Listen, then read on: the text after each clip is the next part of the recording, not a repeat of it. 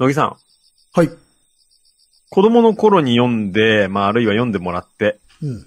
今でも印象に残っている絵本っていうのはありますかえーっと、多分昔話したことあるかもしれないけど、なんかね、段ボールで子供がロボット作ったら、そのロボットが動き出してうん、友達になるっていう絵本があった。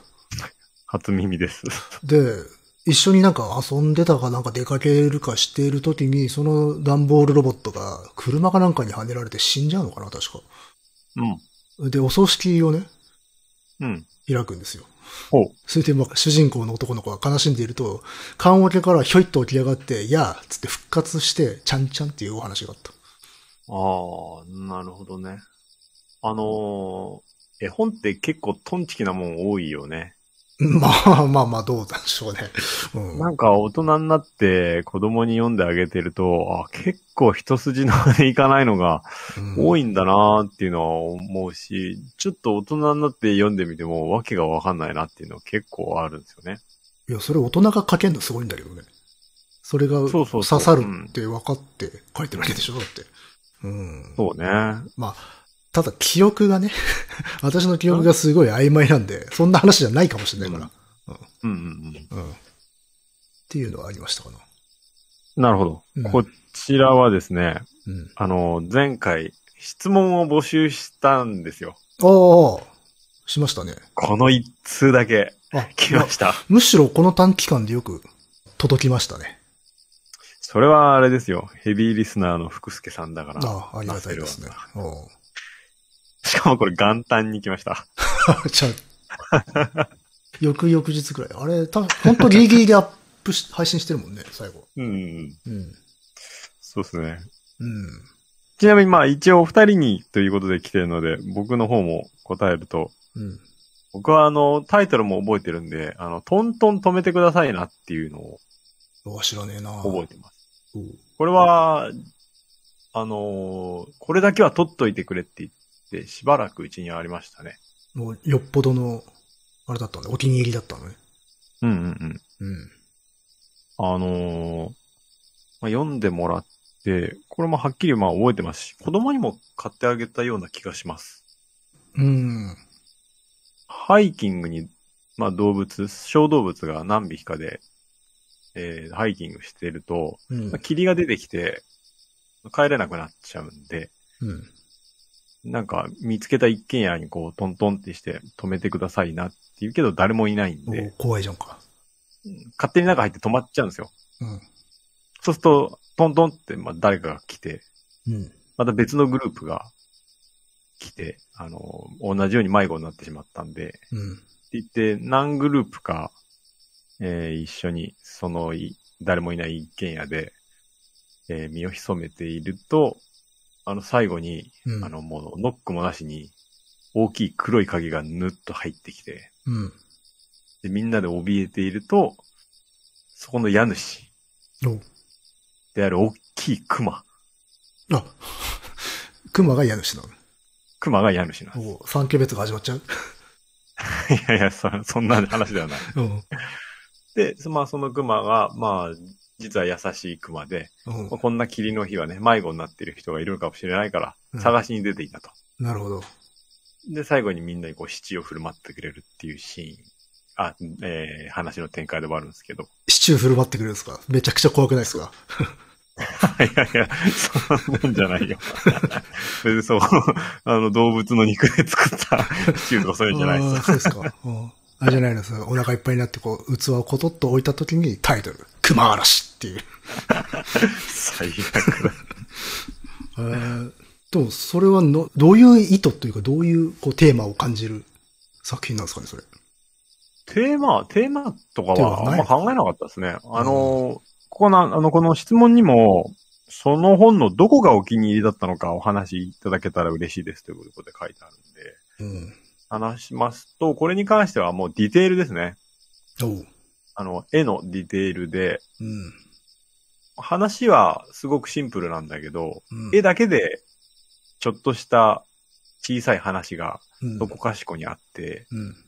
実は最初の方のシーンで、最初のグループが迷子になって、あのー家にトントンってノックをしているときに、実は一人だけ遠くの方に黒い影が歩いてるのを見つけてるんですよね。おー、なるほどう。ん。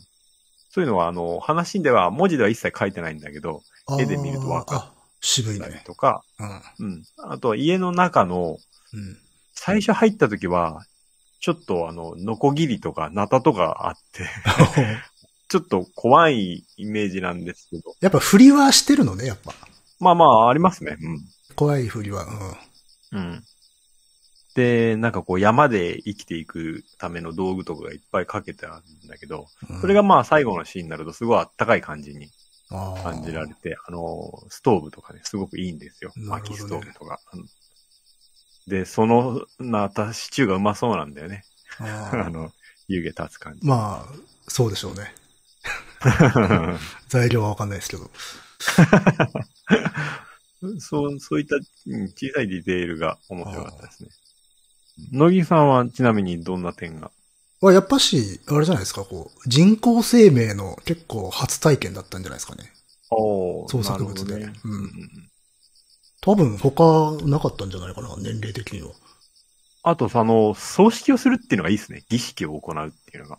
ああ、あの、周りのなんていうの、大人たちの社会がそれを普通に受け入れてて、おーまあ、まあ、ドラえもん現象みたいな感じになってるわけですよ。うんうんうんただ、いかんせん、うる覚えなので、いや、そんな話じゃないですよって言われるかもしれないですけど、多分調べればすぐわかるだろうけど、うんなるほどね。へえ。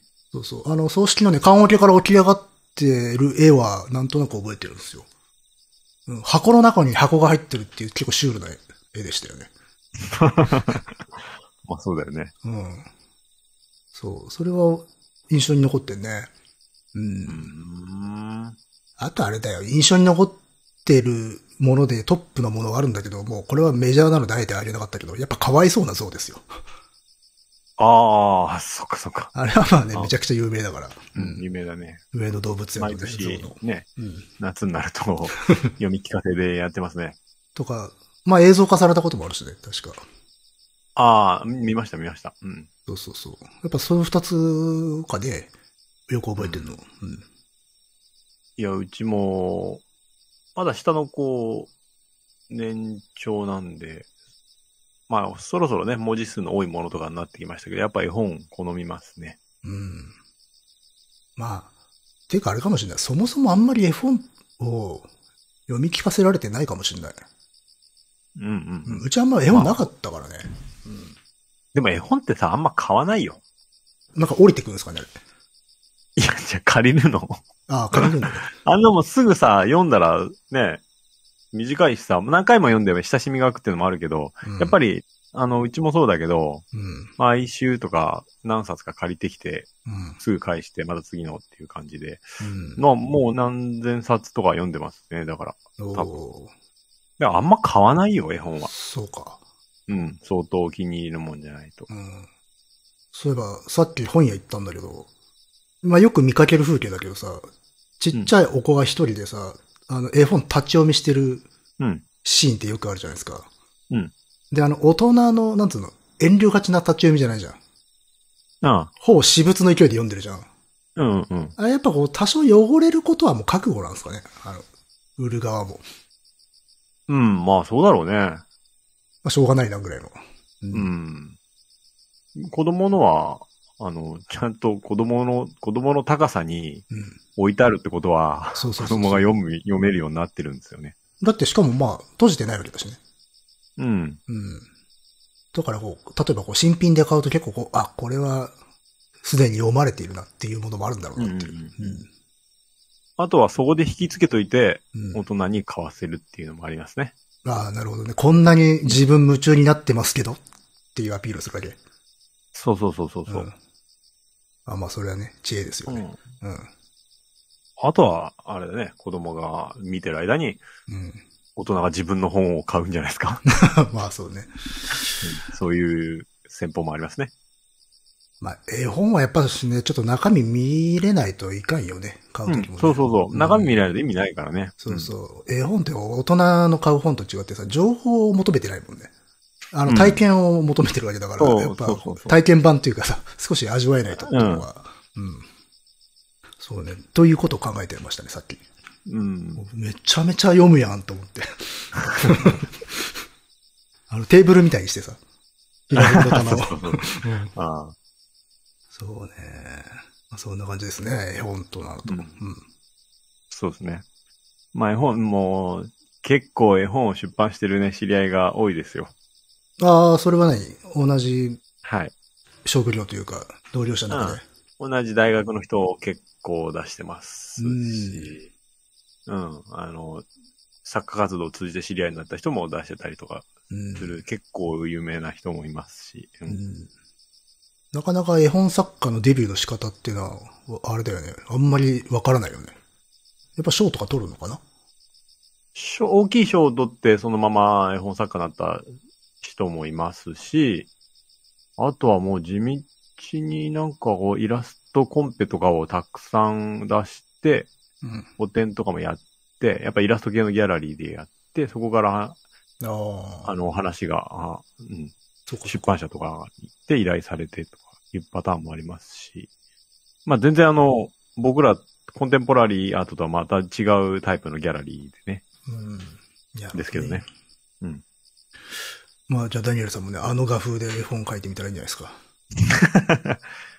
やばいだろめちゃめちゃピースフルな。う。絵本はやっぱね、違う才能ですね、全く。そうね、あれはちょっとね、うん。文筆の才能とも、とも違うね。まあもちろん両方使うんだけど、でも違うよね、なんか。うん。うん。全然違いますね。うん。あれはできないです、本当に。うん。なるほどね。っていう感じです、絵本。はい。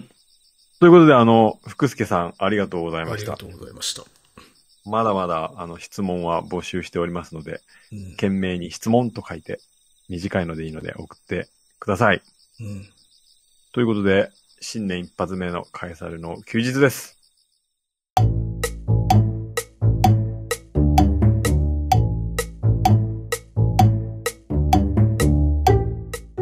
はい。この番組は私がダニエルとクリエイターの乃木がえーサイコロを振って才能名のお題に沿ったトークをしていくトーク番組です。はい。明けましておめでとうございます。おめでとうございます。えー、2023年っていうね、はい。信じがたい時代ですよね。そうですね。まあ、なんか気持ちは90年代にありますからね。うん。なんか、去年末、うん。あのね、まあもうあと2日もすれば新年かって思った瞬間に、うん2023年の1月1日っていうのが、うんビジュアルがね、壁なんですよ。はい。おう壁が迫ってくるの壁がそこにあって、その先はもう空間が存在しないみたいな感覚がさ。 もああ、じゃあもう潰されて終わりじゃん。うだから、2023年は存在しないんだろうっ ていう。そうそういう、まあ、現実逃避がね、ああ乃木くんは潰されたんですね。ええじゃあ、もう一度2022年をやるんじゃないかっていう。ああ終わらない2022年だ。うん。ということで、あの、新年一発目のカエサルの休日うでん。すね。まあ、今年も、あの、はい。 何にも変わることはないと思うんですけど、はいはいよろしくお願いいたします。よろしくお願いいたします。へいへいへい。えっ、と、なんか今年、あ、まあ、去年話したか。注目作品など、注目したいことなど、話したっけうん、気がする。なんかありますかそうね。まあ今まで触れたもので言うと、あれかな。早くバビロン・ベルリンの新作が来てほしいですね。ああ、バビロン・ベルリンですね。あれ今本国では、いや今や、秋頃やってたらしいんですよ。おう。うん。で、なんか断片的な、トレーラーとか断片的な映像なんかは YouTube で流れてて、ほうほうほあめちゃめちゃ面白そうでしたよ。う。ああ、うんま、まだアマプラに来てないんだっけは来てな、えっと、そもそもまだ日本に来てなくて、あ、いや、過去の。過去のうん。見放題には来てない。レンタルだねあ。見放題には来てない。うん。ああ、本当だ。ダメだ。まだだ。うん。あの、トレーラー見たら主人公が思いっきり突撃隊の制服着てて、お、どういうことだっていう感じでしたけどね。おなるほど。突撃隊の制服着て思いっきりあの、おそらくユダヤ人商店のガラス叩き割りまくってましたけど、おだから、おお。ここまで来てんだなかななっていう。まあ、わかんないですけどね。私はこれ潜入かなんかしてんのかなと、踏んでますが、はいはいはい。なるほどね。うん。まあ、あえていろいろと。まあ、原作なんかも実はあるから、うん。あの、辿ろうと思えば辿れるんだけれども、まあ、そこは触れずにって感じですかね。うん。まあ、それが楽しみな感じですね。うん。うん。なるほど。まあ、僕は、そうですね。まあ、ポケモンのことを話はしましたね。うん。まあ、内容としてはあれですね。一番初期のメンバーでまた旅をするという、まあ、最終シリーズ、あの、サトシの、そう、最終シリーズです。うん。サトシの最後の旅。そう。は、一番初期のメンバーで旅をするのではないかとなるほど。いうことですね。うん。たけしとかすみですね。あそうなんだ。ー。うん。うん。たけしのお姉さんダンスが見られることを期待しています。なるほどな。まあ、あとはあれじゃないですかね。まあ、大河がまた新たに始まったぐらいじゃないですかね。もう始まったのもうは、え昨日かなうん。え、大河ってそんな早く始まるの始まる始まる。うん。1月の、うん。割と初っ端からやるよ。あ、そうなんだ。第1話。あ、あ、じゃあもう、見た1話見たよ。うん。おうどうよ。とりあえず、まあ、まだ先は見てみようかなっていう感じだったかな。。うんテイストは、まあ、こういう感じでいくのかっていう。うんう。ん。まだこう、すげえ面白い、すげえつまんないとかっていう感じではないんで。うん。うん。まあ、ただやっぱし、あれかな。ちょっとこう、ルックなんかはだいぶ雰囲気違うかな、今までと。もう、どう違うんですかあの、CG ガンガン。あ、そうん。まあ、ちょっとそこのクオリティで割と違和感持ってる人も多いかな。う。うん。馬とか CG だからね。ああ、そうなんだ。馬 CG。まあ、あの、なんつうの、こう、騎馬隊がこう突進していくところを、こう、正面っていうか、前からうん撮るみたいなショットだと、まあ、確かに実際撮影すると大変だろうからねっていうんで。うん。うん。っていうのと、あとこう、なんつうの、演者さんの表情をさ、じっくり撮るにはさ、マジ、マジの馬乗せると大変でしょうから。う。うんん。っていう感じで、めちゃめちゃ CG 使いまくった結果、あのね、若干ね、300っぽい。おお。若はいはいはい。若干狙ってるとこもあるのかなと思わなくもない。うーん。映像のテイスト的にはどうなの暗いのなんか。えーっと、まあ、そうね、ちょっと暗めで、その、なんていうの、ちょっとね、ダークファンタジー的な世界観なのよ。あの CG の、あの、戦場とかが結構、とかお城とかうがん CG で作られてるんだけど、その感じがちょっと、そうね、明るくはなうい。んただ、ノリは明るいよ。しうん芝居とか、うん。キャラクターは。うん。そうね。あの、義時は、の時は、キャラクターとか芝居は明るかったからね。うん。まあ、あそ軽い感じが。まあ、あそこまでまだふざけてはいないけど、まあ、まあ、従来の大河寄りではあるけれども、まあまあ、ノリは軽く、ポップな感じだけど、戦場描写とかは割と重めにやろうとしてる感じかね。うん。うんで、まあやっぱし、信長がね、岡田くんがやってますけど、ちょっと信長の魔王感、久々魔王感みたいな感じだね。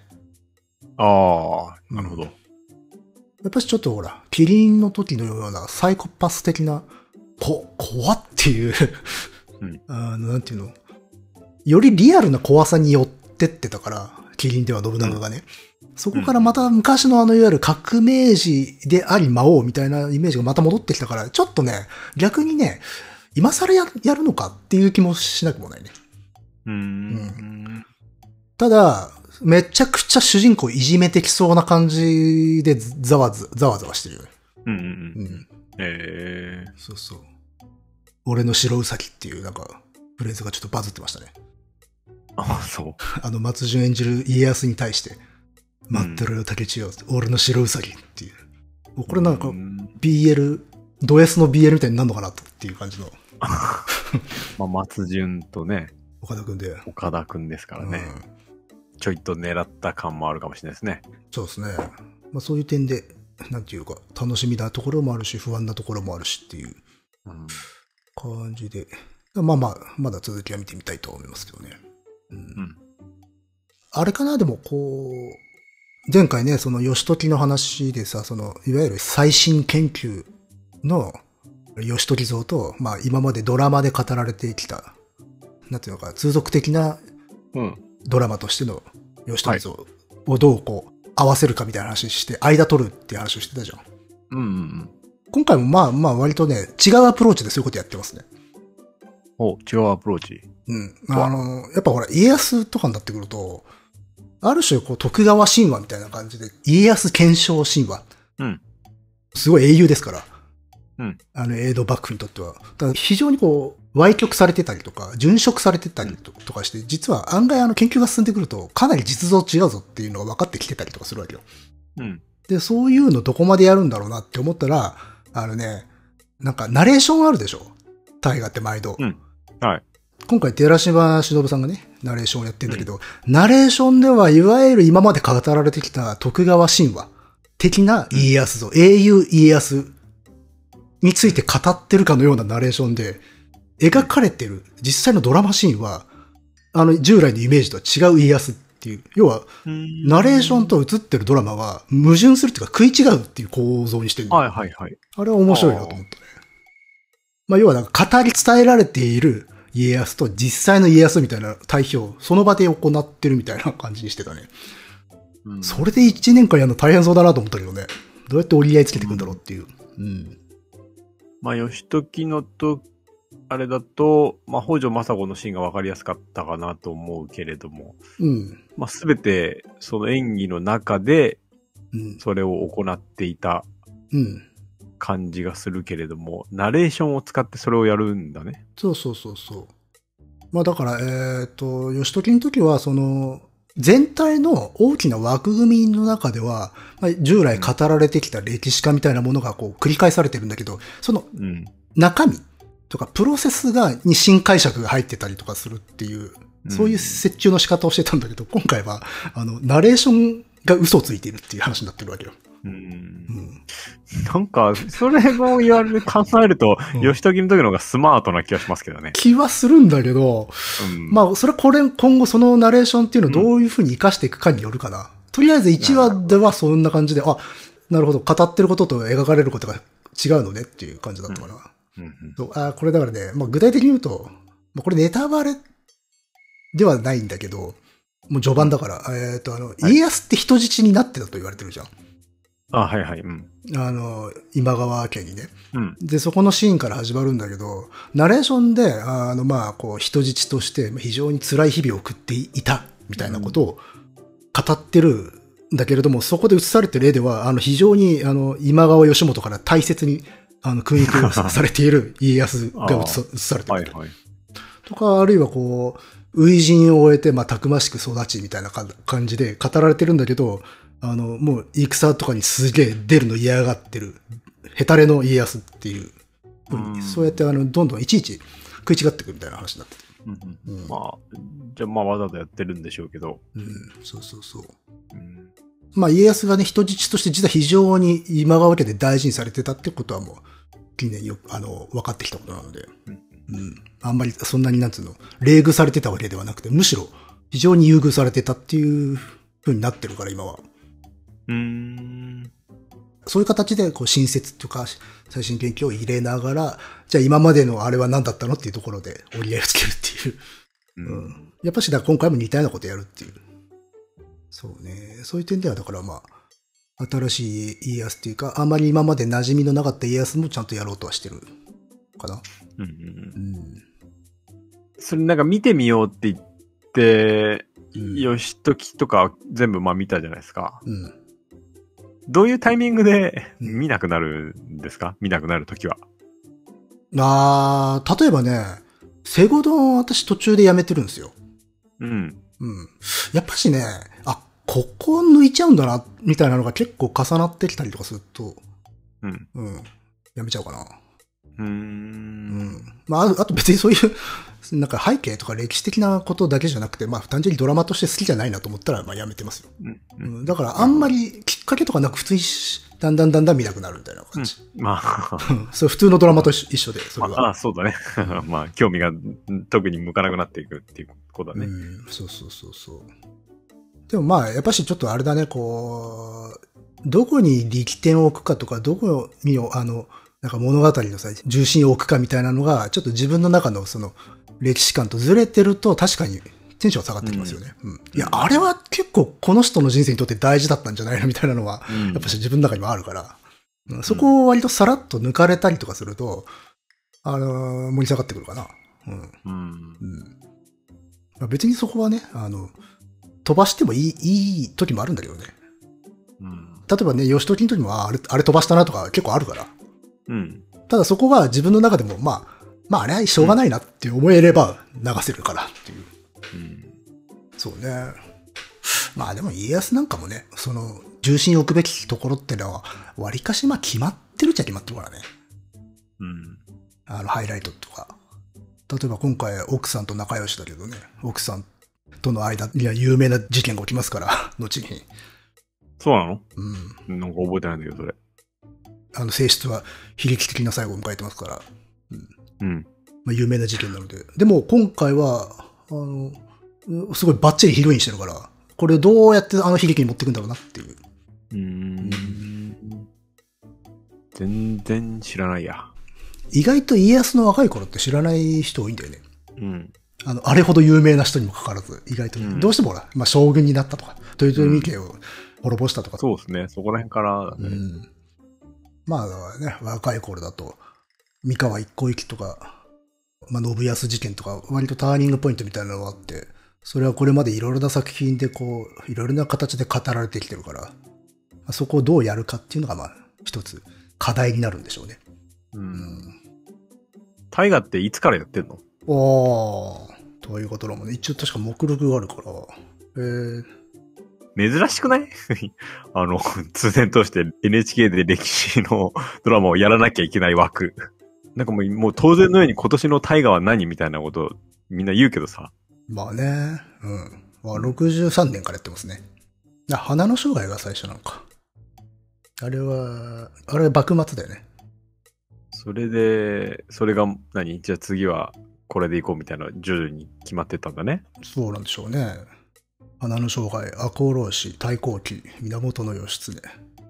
ははは意外とだから戦国とかじゃなかったっていうね、最初は。うん。まあ、そうね。50年ぐらいやってるってことね。一番古いやつって何なのんあ、だかあら、の扱ったもんが。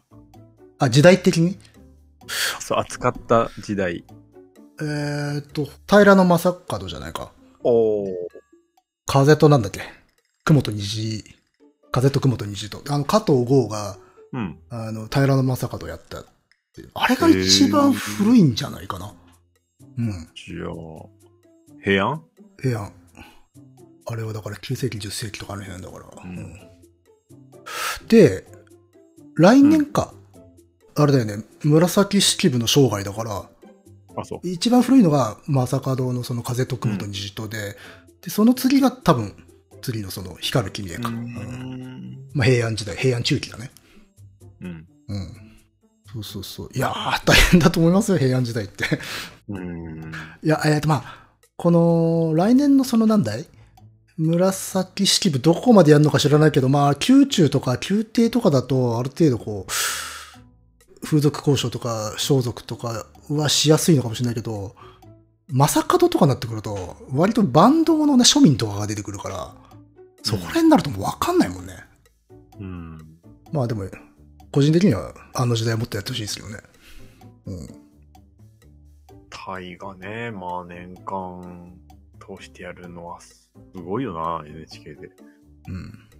まあ、まあ見れねえな、もう。僕は諦めますんで、頼ん だ。そうっすか。うん。通勤中にしか映像は見れない。うん。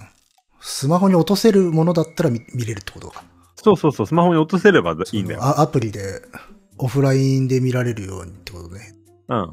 NHK オンデマンドってど、あれはオフラインでも入れないダウンロードできない。できないのか。うん。できない。うん。そう、そうなんだよ。そこができれば見らられるけど、大河も。うん。それができないんでね、ちょっと厳しいですね。なるほど。まあでも、私もでもそうやって続けて見てんのって大河ぐらいだもんで、他何も見てないですよ。まあ時々単発でアニメ見てるぐらいなもんで。うーん。あとはあれかな。作業 BGM としてこう、映画はかけっぱなしにはしてたりとかするけど。ああ、はいはいはい。うん。そういえば映画は随分溜まってますが、なんかこう、見たいのありますあれ。これを見ろよっていうやつが。映画に、なんか見ましょうかね。うん。結構あったよ。あ、本当？うん。見ないとね、せっかくお送りいただいた。うん。 じゃあ、もうすぐ、まあ、通勤が始まりますんで。つもうあ、あの、静岡経由で通勤してみたら。2、3本見れるぐらいの。うん、見れますね、2、3本なら。よし、わかりました。よし。そうだ、そうだ。映画、映画行こうじゃないか。うん。まあ、今年もまあ変わらずなんですけど、ね、えー、まあ僕の方は相変わらず美術関係を、うん。まあもうちょっと増やしたいかなとは思いますね。うん。ぜひぜひお願いしますよ。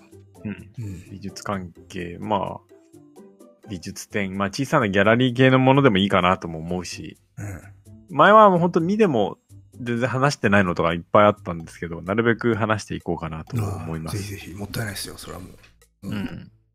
もうあれですから、絞り出す勢いで、もう、体のすべてを。美術系の話もしようと思うけど、うん。なんか、あれですね、僕美術系のなんかどんなのがあんのかなと思って、なんか YouTube のとかもちょっといろいろ見てみたんですよ。うん。あれですね、作品、やっぱあの側の話ばっかりで、まあ、そうでしょう。うん。作品の良さについて話すものってないですね、やっぱ。これね、大昔もなんかちょっとこう話し、話題になったけどさ、あの、どうしてもこう、背景そこの作品が書かれたう。うん。背景とか物語とか、あと秘められた、うんなんかメッセージとかっていう話だって、いやいや、絵絵の話全くしてないやんっていう。そうなんだよ。うんそういう話ばっかりで、えじゃあここから始まるのかなと思ったら終わんのかいみたいなばっかりでさ。あーいや、やっぱしだから、そこは、ある程度短い尺でコンパクトにまとめてパッケージングするとなると、どうしても側のね、ストーリーになっちゃうんだろうね。うん。あでもさ、これ YouTube ならさ、画像出せるじゃん出しちゃいけないのかもしれないけど。あ、どうなんでしょうね、ああいうのって。引用っていう形で許されるのかな。えなんか、ポッドキャストだったら、うんそういうなんか歴史的背景とか、うん。そういう側の話をして、うん。まあ終わってもまあいいかな。まあまあ、しょうがないと思うんだけどうん。 YouTube ならね、見れるからさ、うん。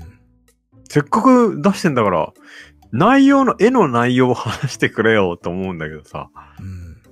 うん。まあ、なんか、ちょっとなーって思うのものがいっぱいありました。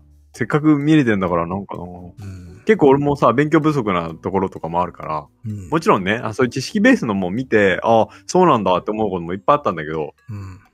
その先に、その、いざ作品の話はどこ行ったよっていうことが多かったんで、うん。なんかね、それって何、ランダムで見てるの検索かけて上がってきたもの見てるのそうですね、いくつか検索して、あーで、なんかい出てくるじゃんいろいろおすすめみたいので。うんそれでいろいろ見てみましたけどね。やっぱなんか、まあ、全部が全部じゃないんだろうけど、再生回数と比例しないっていうのはま前も話したんですけど、うんっていうところもあるんでね、結構、ま、あの、あんまり人気ないようなところとかも見てみると、意外と、あ、ここ渋いなってのありますからね。あ、そうん。う。あ、そっ。か。じゃあまあ、じゃあ俺も人気じゃないやつをもう見てみようかな。うん。多分ね、超人気チャンネルとかだと、意外とそんなに当たりないかもしれないですよ。うん。そうか。当たりというか、あの、求めてるところが多分違うかもしれないね。うん。そうね。まあ、なんといってもほら、取っかかりを提供するでしょ。人気チャンネルは。うん。まあ、超有有名な、まあなんか知識人がやってる ああ、ありますね。とかちょっと見てみたんですけど、ああ。これは違うなと思って あ、本当。しょっちゅうおすすめに上がってきてて。見てる。いや、一度も見たことないですね。ああ、そう。うん。いや、すごい、あの、その時代の話とか、その周辺知識はすごいよ。あ、そうだったんだっていう、もうことはもういっぱいある。うん。けど作品の内容、どこ行ったみたいな。なあ、まあまあ、それはもう、売ってる品物が違うって感じですよね、もうう。ん。まあ、知識はもちろんあった方がいいし、その方が楽しめることは間違いないとは思うんだけどね。うん。あと、お持ち帰りっていうかね、持って帰ってもらえないですからね。あの、割とこう中身の話っていうのは。はい。うん。うん、やっぱあの、人に聞かせたいっていうものが一番受けますから、それを提供することが。けどやっぱり作品の中身とか批評的なものまで入ってくると、お持ち帰りできないんだよね、もう。それは、もう、美術に体験を求めてないっていうことっでてすいよね。うことだと思いますよ。あの、なんていうのかね、多分ああいうね、教養系のコンテンツってね、基本的にテイクアウトなんですよ。うん、なるほど。だからテイクアウトしやすいものじゃないとダメで、その場であの、召し上がってくださいみたいなものは多分求められてないだろうとは思います、多分。そっか。なんか、あれだね、もう、それ単純にモテアイテムみたいな感じになってんのか。まあ、それが行き過ぎてるところもあるんじゃないですかね、やっぱし。ううーん。ん、まあ、ほんと、モテねえ ぞ。いや、でもこれ、教養ってさ、の危うさってそこじゃないですか、やっぱ。なあうん。だからもう、あれ、知識ベースの話だと、その後誰かに会って話すことがまあ前提になっているよね。そうね、それはもう、そうそうだと思います。有名な作家がやってるのとかでも、そんなようなのあありましたよ、結構。あ、プレイヤーがってことそそれは、やっぱし、割り切ってんじゃないかう。そうか、なんかなな。うん。でも、必ずあると思うけどね、その、中身を、について話してる場所っていうのは。そうか。うん。まあ、ただ、やっぱしこう、人気が、まあそこまで出ないとなれば、あとはもう、いかに好きかっていうのと、精神力だけでやってたりとかするから、 なかなかね、先細ってきますよね。うん。なんかね、作家の視点でもう超有名な作品とかに、ちょ、下手くそじゃねとか言ってほしいんだけどね。 ああ、それはね、欲しいよね。うん。そうそうそう。うん確かにな、プレイヤーが語るんであれば、本当プレイヤーにしか語れないことっていうのはうんあそるからね、うそうそうそれは欲しいですよね。うん。側のことなんて、まあまあ別にプレイヤーじゃなくてもいいわけだから。うんう。ん。ね、同じようなこと言ってもしょうがないんだけどなって思ったりしました。うん。そうか。だからまあ逆にそういう話ができたらいいなというのはちょっと思いましたね。それはお願いしたいですよね、やっぱし。ううん。ん。プレイヤーにしか語れないことをプレイヤーには喋ってほしいっていうのがある。ううんん。あとは乃木くんに、まあお城の、お城関係またちょっとやってもらいたいなっていうのと、 お城関係すごい重要低いよね。 私知ってますけど。いやいや、そんなことないよ。いやお城の話は全然私はねいくらでもしたいですけどね なかなかねうん。アプローチが難しいですよねこうなんだろう正月もさなんか年末年始前後でさあの NHK でお城の番組やってたのうんでもやっぱしなんかあれ側ばっかだったよみなんとなく見てたら何何何建物とか石垣とかっていう、ああ、うん城と言ったらもうそうですからね。一般的には。まあ、今回はやっぱし大河があるのでなんか家康にゆかりのお城みたいな感じでやってたけど、うんうん。家康にゆかりの城うん、皇居じゃないのあいや、まあ、皇居もそうだけど、まあ、江戸城ね。 まああと乃木くんにまあ皇居の周りを歩き回って、あの、じろじろ見ながらちょっと録音してほしいですね。あ、でもそれはちょっとね、やってみたいですね。また、昔やったけどね、あの、説明しながら歩くっていうね。 うん、あれ、マジ誰も、でっていう感じの内容でしたけど、現場にいない人はもう、どうでもいいだろうっていう。やってるこっちは超面白いんだけどね。あの時すげえ喋ってたからね、私。いあ、すぐ喋ってたよ。すごい歯入ってたよ。や、言ってる言ってない。 言ってたよ。言みっんてないな。。あの、すごい、騙さね。れないわけです。すごい。仕方なく、なんか説明してた感じ。あここも、ここも説明しないとな、ここも 見せないとなっていう。違う違う。目が真っ赤になって。 カップ見えないで。は、は っていやそんなね、言ってたよ。私はそんなにね、あの、不況家じゃないんですよ。かなり初期の、えそうでーすね。回であります、ね。れはちょっとね、音質がね、なかなか聞きにくいので、残念な回ではあるんだけどね、ちょっとね、ベストな状態でもう一度リベンジはしたいですよ。うん。まあ、犠牲者が一人必要なんだけどね、そうすると。はいはいはい。いいですよ。まあ、近場でね、近場で。うん。うん。全然近場にあるから。 カバー、ああります。あ、まあ、ある、あるね。うんありますよ。うん。うんいやーあ、すっげえ話めちゃくちゃ戻るんだけど、はい。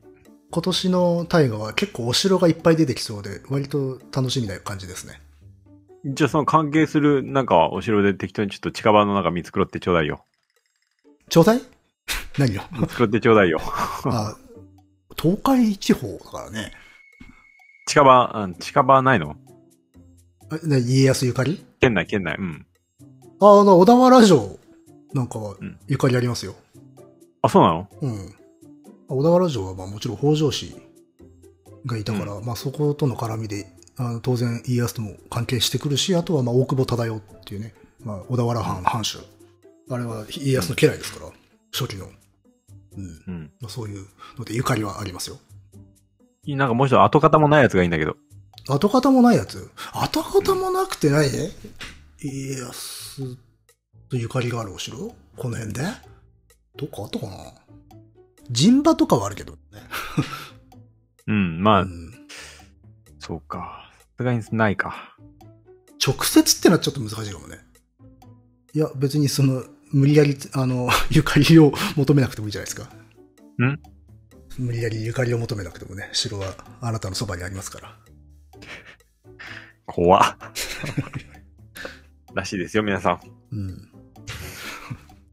まあまあまあまあ。そうね、そんな感じで、だから、まあちょっとね、行きましょうよ、近所。近所でも小田原でもね。はいそうですね。うん、あの、出ていきましょう。僕たちも。はい。今年は、メイヘムが来日するらしいですから。の。 あんまり聞いたことね突然のブラックメタ ル。え。うん。まあ、ライブとか全然行ってないですけどね。ほんと。メイヘム映画あるよね。あれは、うん。まあまそあ、うメイヘムというか、うん、一人のね。メイヘムに行き着く映画ね。うん。パンテラも来ますね。おうそれすごいじゃん。パンテラって今どういうメンツになってるのタイムバックダレルの後釜にザックワイルドがいますね。あ、そうなんだ。うん。まあ、若干引き締まって、いや、引き締まってねえな。はい。まあまあ、ひまあ、ヒゲですよね。うん。うん。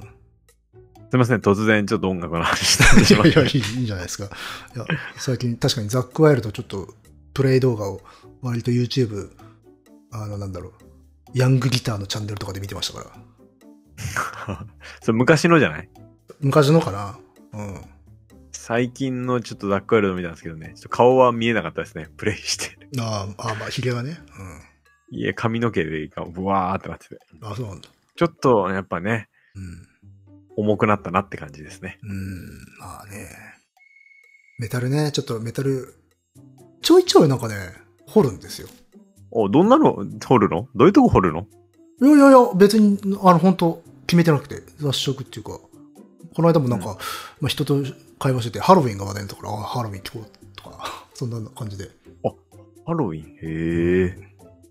ただ、スラッシュメタルは聞くけど、うん。ニューエーブ・オブ・ブリティッシュ・ヘビーメタル聞かないとかさ、うん。そういうなんのはか、出てないですね、もう。出てないんだう。ん。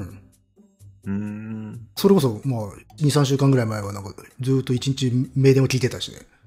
あ、そう、へえ。うん。漫然とね、あうんガーッと聞いてたわけじゃなくて。ううん。ん。そうまあ、ちょっとあれなのかな、今こう、さらってる感じなんじゃないですかね。若い頃の。まあ、そうだ、俺も、でもさ、そういう時に流すのってやっぱ昔聞いてたやつになっちゃうんだね。そうなんだよ、それなんですよ。そこなんだよね。うん新しいのとかわかんねえからさう、んちょっと聞かないんだよね。この間の紅白で、個人的に一番盛り上がったのさ、やっぱチャートが出てきたとこじゃん。そうですね。う。うんん。あそこすげえテンション上がったじゃん。すげえ出なかったね、あそこ。うんはあその後、うーんってなった ね。で確かにいいんだが、確かにいいんだがっていう。うん。あ、加山雄三ラストステージでしたね。あそうですね。加山雄三ね、ほん、うん。見に行きたかったんだよね。あーなんか一頃あなた、加山雄三聞いてなかったっけ結構。いや、大好きだったよ。うん。うん。そうなんですよね。昔から大好きですけど、うん。うん、加山雄三と和田貴子見に行きたいなと思ってて、でも高いんだよね、ちょっと。うん加山雄三も高くてちょっと行けなかったんだよな。うん。確かにそうね。ちょっと行けなかったですね。あの、なんだっけ。桑田佳祐のあのバンドあったじゃん。チャートが出てきたあのバンド。うん。あれでさ、ベースがさ、浜岡本だったじゃん。そうそうそうそう。で、なんか、次の日母親と話しててさ、その話してて、うん。あの、ベース弾いてた人、あの、私、好きなのよ、みたいなこと言ってて、あテレビよく出てるよね、とか言って、あ、あの人ベースも弾くんだ、 と思ったんだけど、とか言って、ーうん。でもちょっとなんか、そこで、うちのパートナーが、あれもしかしてと思って、うん。あの、お母さん、この人と間違えてませんかみ たいなことでうん。出したのが、ハマケン。ああ、まあ、 でもミュージシャンだけどね。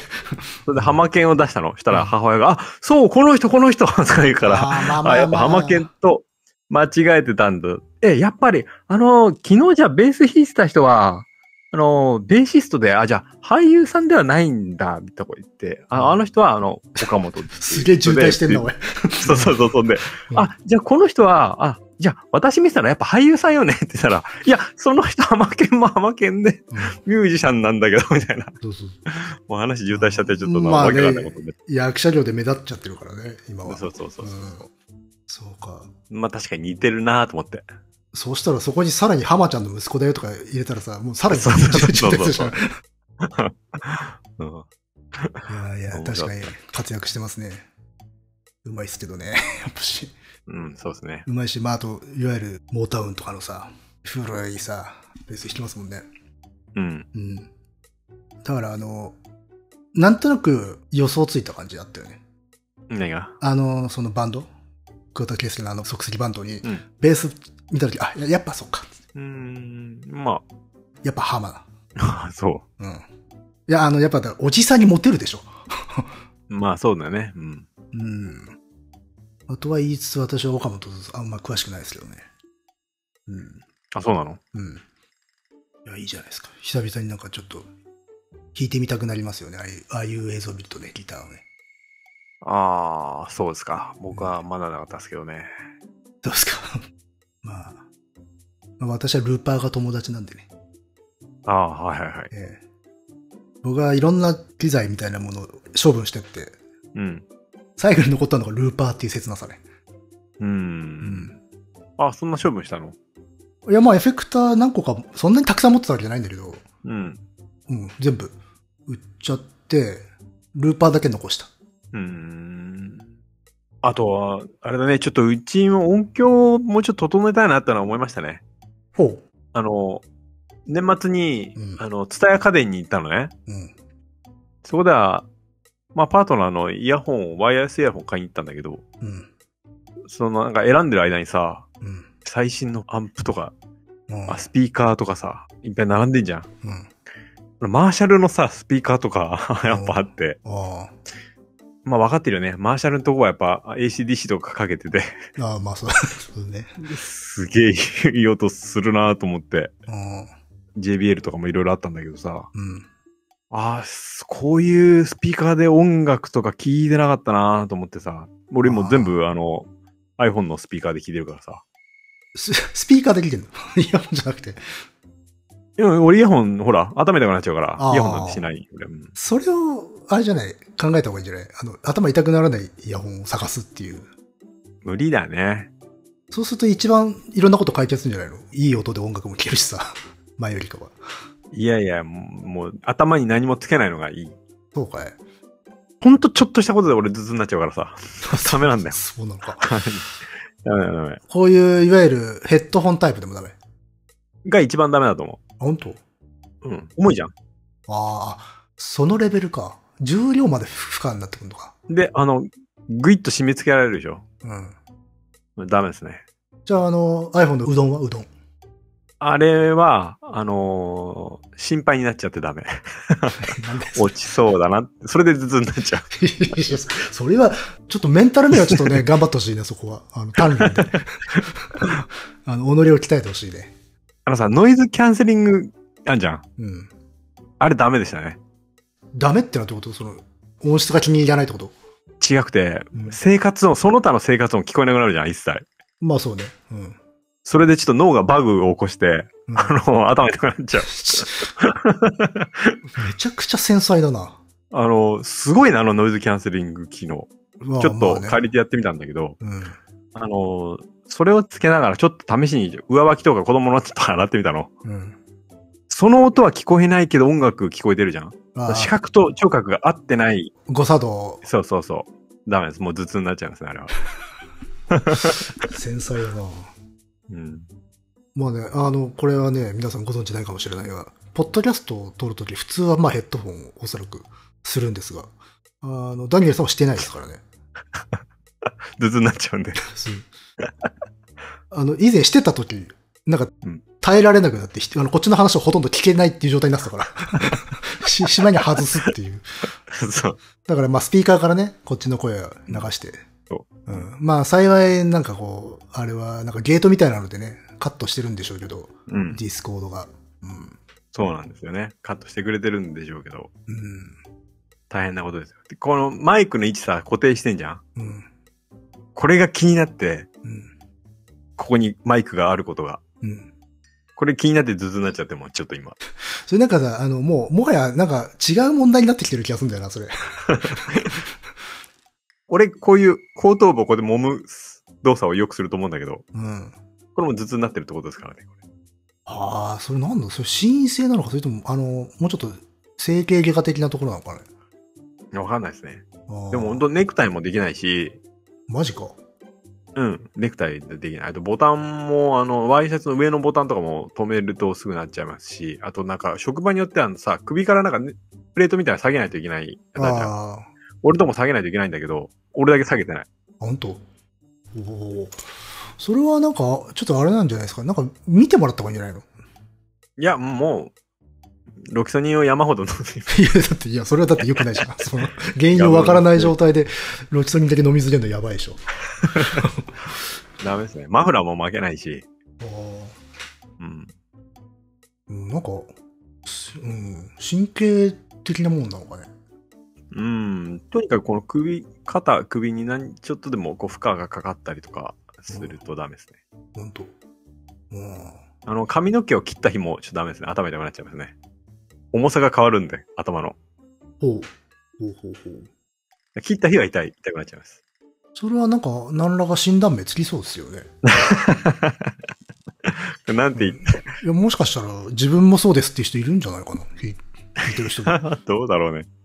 まあ、いや、でも、やっぱ、それは支障きたしてるレベルだと思うから、な、何がしか対処した方がいいかなと思うけどね。うん。でもまあ服とかも選びますね。うん。綿100の重いシャツとかは着れないしね。うん。うん。ハイネック、タートルネックなんで持ってのほかですね。ああ。じゃあもう、ヘッドホンつけてマイクの前で喋るとか、マジ拷問じゃないですか。やばいやばい、やばいです。ラジオ DJ にはなれない 運命なんです。へ、そうすると、じゃあヘッドセットもダメだね、そしたらね。ダメですね、多分ね。うん。じゃあ、帽子かぶれないじゃん、だって。帽子も、あの、そうですね、痛くなっちゃいますね、やっぱ。ああ。それはなかなか大変ですな。うん。うん。帽子は何個かある持ってるんですけど、帽子をかぶった時は、もう着れる服っていうのがさらに絞られますね。うん。うん。なので、ちょっとその辺は。すいませんね、この僕の頭痛話になってしまいましてい。やいやいやいや。まあね、この録音にもかかってくることですから。うん。え、例えばデスクワークとか、ずーっとパソコンやってると痛くなるとかはないな、なりますよ。のああ。これじゃあ、うんやっぱし、こう、頸椎とか、あっちの方の神経とか触ってんのかね。うん。うん。いや、まあまあ、でもなんか機械あったら、見てもらった方がいいんじゃないですか。 じゃあ、大丈夫です。ロキソニンをガブ飲みして。だからそれは多分、やばいじゃないですか。 でも、まあ、あの、偏頭痛の人でもっと痛いらしいですから。まあ、偏頭痛はね、また、うんあれは、多分ね、俺、緊張型頭痛ってやつだと思あーあー、それはあるか。うんう。うん。ラジオの頭痛特集で聞きました。偏頭痛、その次が群発性頭痛うん。で、次に来るのが緊張型。俺多分緊張型になるのかないや、だから偏頭痛、聞いてたら偏頭痛よりはまだマシだなと思ってさ。そうか。まあ別に言ってもね、そういうのはね、何々よりマシって考える意味はそんなないからね。自分の体だ から。でも偏頭痛の人ってあれでしょ年に4回ぐらいしか、なんか、調子のいい日がない。ないとか言うけどね、ひどい人はね。うん。うん。でも別にそれは自分が何かを我慢する理由にはならないからね。 うーん。いや、でもマシだなと思って気が楽になってるんで。そうか。も俺、うロキソニンで対処できるんだもん。いや、まあ、あんまりおすすめしないですよね。ええまあ私は首が痛くなるぐらいかな。まあ普通にオフィスワークっていうか、仕事をしていればね。うん。まあそれは普通のことだから。あの、うん。スマートウォッチでアラームを仕掛けて、45分座りっぱなしだったら、切れ出すっていう仕様にしてますから。ああ、本当へえ。そうすそうるとか、こそうか。う、立って歩いたりする。う。うんん。そうね。とかもう、本当あれですわね。セッティングだよね、あとは。こう、うん液タブとか使ってんだけど、それをどういう置き方するかとか、う。うんん。ああ、そうか。マウスをとかキーボードをどこに置くかとかね。うん。でもそういう風にやってったら、やっぱり楽になってったね、どんどん。う。うんん。やっぱ違うもんですよね。うん。まあ、長く仕事をする人はね、まあね個人個人そうやって何かね、対処していかないとね。うん。まあ、そういうのと付き合うっていう感じですかね。なのでね、まあまあまあ、機会あったらね、聞かれたら何ですか エンジニアに見てもらった方がいいですよ。あ僕ううん。ーん。そうですね。ああ、iPad 買いました。お、いいじゃん。iPad で絵描いたりしないのそれのために、あ、本当いいじゃないですか。うん。うん。もう、あの、大量の紙、下書きとか構図決めるだけ時に使うんで、うん。もうちょっと無駄だなと思って。そうね。うん。うん。ちょっと大きさ違うなとかさ、位置がずれてたなと思ったら書き直さないといけなかったり、うん。紙変えちゃったりするから、やうん。っぱそれね、あの iPad とかだな、ちょっとこう、人差し指と中指でクイッてやるだけが大きくでいいじゃん。おすごい。 おじさんみたいなこと言ってるけど。 今、今すげえ言ってるだ、け指でね、真似したんだけど、すげえおじさんっぽかったから。 iPhone でちょっとやってたんだけど、うんちょっと iPhone でちっちゃいのやってやってるとやっぱ頭痛くなっちゃうからね。ああ。これはもうダメだと思って。そうね、iPhone iPhone はちょっときついね。あー うんいいじゃないの。そこからデジタルにも広がっていったらいいんじゃないですか。うん。まあ、違う道具としてさ。うん。いや、まあ、仕事として結構ね、使ってるから、まあ、ある程度は使ってはいるんだけど。うん。私はもうデジタルの申し子ですから。そうですね、乃木くん。仕事でさ、打ち合わせするためにノート持ってんだけど、うん。 6、7年かけても使い切ってないか らね。同じやつを。で、あの、書いても、一言とかだったりする。 ああ。 24日とかしか書いてないから。 それいらねえだろって思うんだよ。 24日。24日になんだよな。 24日とか、あとは、割とこう、なんつうの、込み入った話をししてると、意味わかんない図形とかを書き出すじゃん。あ、はいはいはい。うんあれあるあがる集積されていくだけで。あ書き出すね。そうとか同じ、同じなんか、ひらがなをずっと書いてたりとかさ。返したりする。うん。あれの作品集とかも出せばいいんだよね、みんなこう。富士山とか返したりする。あーあ、それ上等だよ。文明的だわ。あ、そう。うん。菊の門とか書い書け書いたりするよ。 あれ結構集中力いらね聞くのもんって。あ、全然大丈夫だよ、俺。本当うん。うんノールックフで書けるよ。本当普通、だいたいロとかだけどね、ひらがなの。昔の人はすごいね、本当カキカキカキカキやりながら電話、下手したらさ、あの、肩で受話器挟んでメモ取ってる時代とかあるじゃはん。いはいよく見た風景ですね。うんうん、あれ人生でやらないまま終わったもん。あれやんのかなと思っえ、てやたっけたど。ことないのないないない。小学生とかの時やんなかっやんなやんなよっていう、あの、つるんっつって弾け飛ぶじゃん、受話器が。 たあ、うん、なるほど。あ、ごめんごめんごめん。 とか言って友達の声とか、あー、ごめんごめんご めん。よく聞いたよ。いや、だけどね。パスワードとか教えてる時に。あ ゲームのパスワードとか電話で教えてて。で、ガシャン、あーごめんごめ ん。みたいな。いあ小学校の時にそんなメモ取ることあるか 電話で。やいや、パスワード、パスワード。パスワード結構長かったからね。あまあね。うん。うん。結構、なんかお、挟んだ記憶あるよ、俺。本当いや、ないっすね。今はもうあれだもんな。それこそイヤホンとかで電話しちゃってるからな。うん、うんう。。うんまあね、まあ正面からね、何かブズブズい歩きながら来る若者がいてもね、不ああ。思議に思わない。からね。あの、まあ、理屈っていうか理性では不思議に思わないんだけど、単純に結構プライベートな話をしてるっていうのが感覚としてはぎょっとしちゃうんだよね。うん。うん。普通に私的な会話をさ、公共の場でするって感覚が割となくて。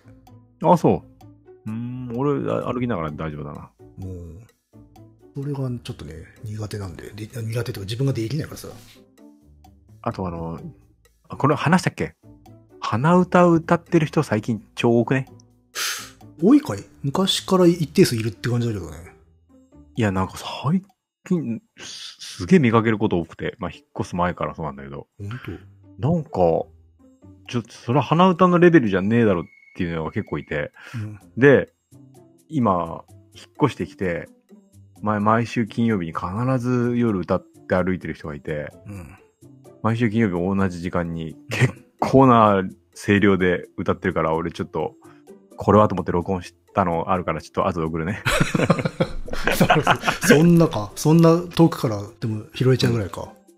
うん。おー、で、その、この声量はみんな聞こえてんだろうな、この通りの人はと思って、うん同じ通りに住んでる、あの、ママ友うん。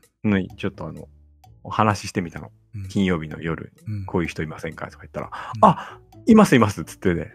あ有名なんだよ。うん。最近じゃああの人が何を歌って、あの、うまいのかどうかっていうのがちょっと夫婦で議論になってますよ、みたいなことを ああ、言ってた。うまいいや、ちょっとじゃあ、乃木くんにちょっと判定してもらうね。の。おーでは、乃木くんに送信しました。これす。おやばくないですかーやばいね。これ本気じゃん。本気で、本気で、花じゃないよね、これはね。本域で歌ってるよ、これは。普通に あの、カラオケでもこの本域ないよ。多分。オーディション並みで、ミュージカルレベルでしょ。の このしかもこれ自信ある歌い方だね、これね。うん。うん。毎週金曜日にこの人、必ず歌って。ああ、なんか、あれなんですかね。己に課してるんじゃないですか。やっで、最近多分ちょっと転勤しちゃったんだろうね。いなくなったんだけど、また別の人が、今度は毎朝同じ時間に歌いながら、え結構な声量でその人も歌ってます。ぱ別の人別の人、別の人。高校生だと思う。怖え。えそれがなんかその街が怖いとこなんじゃないあまあまあ俺もそろそろあの、うん、ミュージカルかな。歌い 出すっていう、なんかそういうなんか歌い出すのかこなう、磁場が出てんじ ゃないのなんか、 シンギング成分がすごい出てんじゃないですか。そろそろ俺もね、うん歌い出すんだろうと思うけど。まああの、だんだんでかくなっちゃってるんだろうなって人はいるんだけどね、その、うんイヤフォンでそれこそだから、ね、ノイズキャンセリングで、あの、なんとなく最初鼻歌で歌ってたのが、だんだんだんだんでかくなっちゃってて、うんほぼ熱唱みたいになっちゃってる人は見かけるけどね。うん。うんあとは、ね、夜とかね、あの、自転車乗りながらすげえ熱唱してて、あの、うん曲がり角とかですれ違った瞬間黙るっていう人いるけどね。なあ。あ、誰もいねえと思ってたんだろうなっていう。うんうん。でこの人も、俺すれ違ったこともあるのね。うん。あ一応ね、3メートル前ぐらいになると止まるのね。あ、あでも3メートルじゃもうし、全然その遥か手前から死人はできてるよね。全然、うん全然、我が気づいてるんだけどあ、一応やめて、で、通り過ぎてまた3メートルぐらい過ぎると、また歌い出すんだよね。だからそれはあれだ、恥ずかしいからやめてるとかじゃなくて、あの、気使って止めてくれてるってだけなんだよね。うん、そうなのかね。すれ違う瞬間も迷惑だろうなっていう配慮のもとに 止めてるだけであって、何ら恥ずかしいわけではないという。あの、逆に怖いっていう。その配慮。そうなんだよ。プライベート空間のちょっとね、把握の認識の仕方がちょっとね、多多分かけ離れてるんだと思うんですよね。ね、全然気づかないでさ、やめないで続けちゃう人よりも怖いよね。冷静ってことだから。うん。そうか。まあ、でもまあ確かに。あでも近所迷惑は近所迷惑だよな。結構だって夜だよね。夜夜夜、うんもう12時過ぎてますよ。あ、それは普通に問題ありますね。ううん。これ、しかもこの声量ならこの通りの人全員気づいてんだなと思うでしょ。うん。やばいよね、これね。でしょうね。だから、呪いをかけてんじゃないですか。呪いをかけてるか、むし、それかむしろ逆に、歌わないと命取られるみたいな、そういう場所なんじゃないですか。魔除けというか、 こんなとこ住んでんのか、俺は。条例。そうなんだよね。ちょっとでも、 あれは、最近あの、鼻歌でかくないですかっていうレベルじゃないですけどね。ちょっと特殊な人とマジで勝ち合ったってだけでしょ。いやー、でもね、何人かいるんですよ。この人だ、この人だけじゃないんですよね。あじゃあやっぱし、街の磁場でしょうね。うんうん、全部若い人、あー歌の呪いにかかってんじゃないですか。うん、オーディションに行く途中でなんか自己死してしまったの人の自爆霊みた いな。やめて ようんま確かに近くに劇団あるなと思って そう。あ、でも劇団の人かもね。そしたいや違うら。ね違うか。うんもうあまりにも、もう練習しなきゃ練習しなきゃってなっちゃって。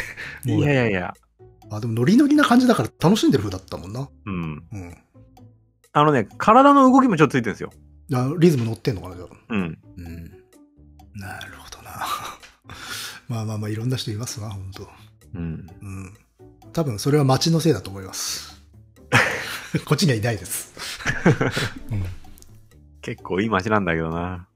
うん。うん。いい町のイメージだよ。閑静な住宅街っていう感うじの。ん。そうそうそう。まあその実やっぱこうね、ひっぺがすとこういろいろなダークなものが、 ドロッとしたものが流れてるんじゃないですか。いや、まあ、新興住宅街とかなるかもしれないけど、そうでもないからね。うん。心霊スポット探してみたらいいよ。いやいやいやいや。なんか言われが出てくるかもしれないから。いやーここの近辺ではないね。どうか。おーすげえどうでもいいさ、話を思い出したんだけどさ。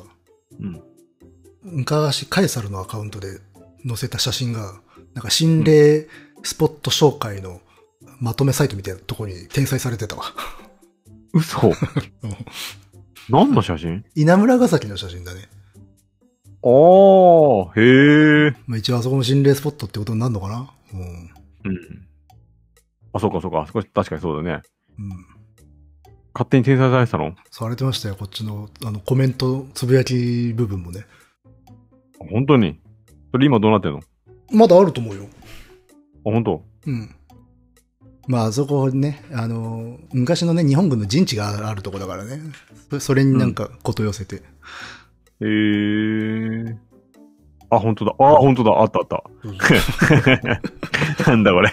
うん。全くね、いかんですよ。私はここ怖いところだと思ってないので、 別に。なかなか危険な場所なのでっていうのが別の意味に聞こえてくるね。ああ、そういうふうに撮っちゃったのかしらね。うんこれ。単純に海に落ちるからですよ。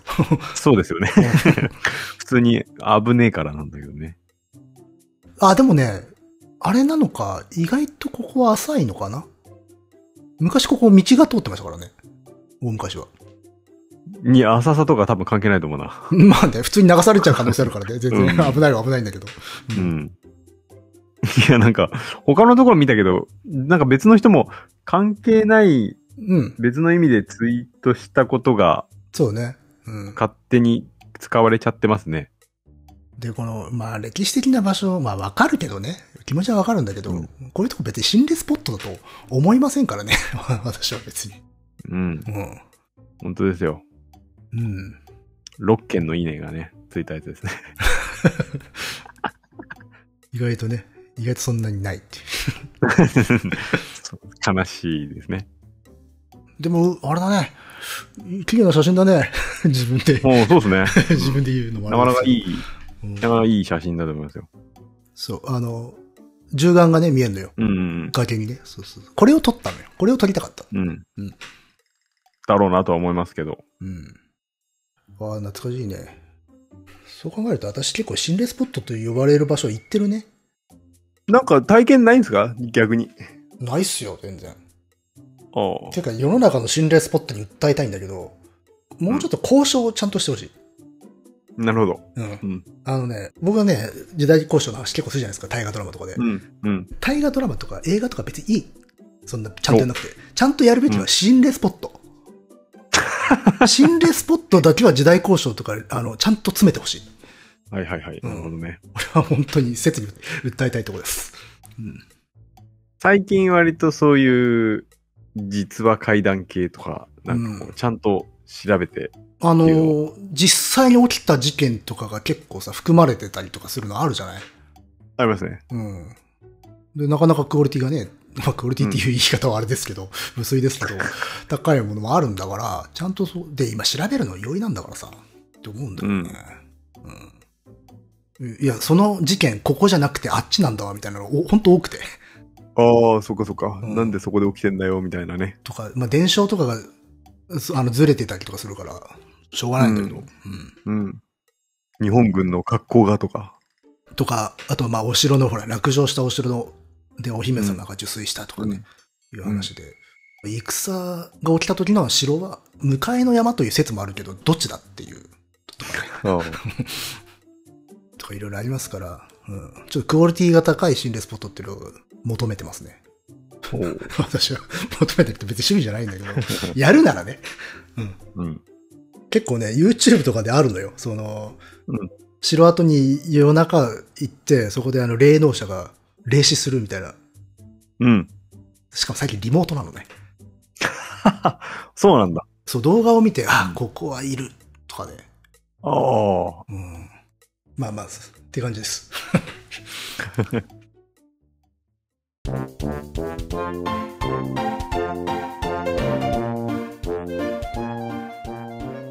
なんか、何の取り留めもない話を、うんダラダラとしてしまいましたけれども。まあいいんじゃないですか。 新年。うん。うん。新年、こんな感じでうん。やっていこうかなと思います。はいここまで聞いてくれたあなたは真のリスナーです。なんか最近ちょっと決め台詞化してきましたね。それでいく感じですか。 その何、それを決め台詞にしていく感じですか、今 後。いや、全然そんな、そうじゃないです。ただこんな、ダラダラした話 を。いや、だってね、うん年末も言ってましたから、それ。あ、そう。申し訳ない気持ちもありっていうことですよ。まあそうですね。うん。で、かっちりとした回がね、あるからね、ちゃんまとあね。そう、あの、落差がね、落差を持たせないといけないですね。そうね。うん。ですよ。ああいう回だけだと配信回数がね、減ってしまうので、こんなね、ダ話もお付き合いいただけたらなと思いますよ。はい。はい。では、えー今年もよろしくお願いいたします。はい。えーメールの方は、メール質問、ご感想などは、dice.caesar.gmail.com、dice.caesar.gmail.com、えー、あの、オープニングの簡単な質問も引き続き募集しておりますので、よろしくお願いいたします。はい。それでは、また。はい。